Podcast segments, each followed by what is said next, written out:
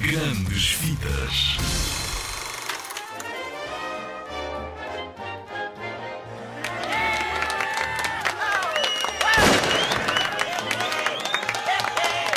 Up. O que é que sabes do Up da Pixar? Muito boa tarde. Por acaso o senhor precisa de ajuda hoje? Não. Au. Olha, eu posso dizer, por exemplo, que o Carl Fredrickson, o velhote, tem o tamanho de três vezes a sua cabeça. As pessoas normalmente têm sete. São sete vezes o tamanho da sua cabeça. Ele só tem três.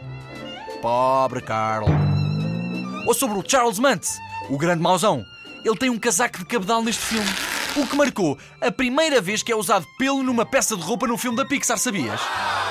Mas, na versão original, quem faz a voz do Doug, o cão falante, é um dos diretores da Pixar, não é um ator. O meu nome é Doug. Acabei de te conhecer e adoro-te. O quê? Hã? O meu dono fez-me esta coleira. Ele é bom e muito inteligente e fez-me esta coleira para eu poder falar. Esquilo! E esta?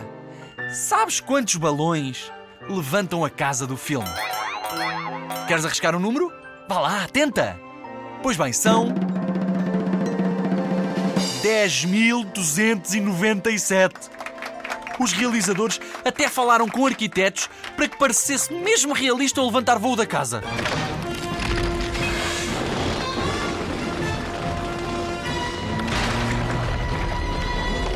Adeus, amigos!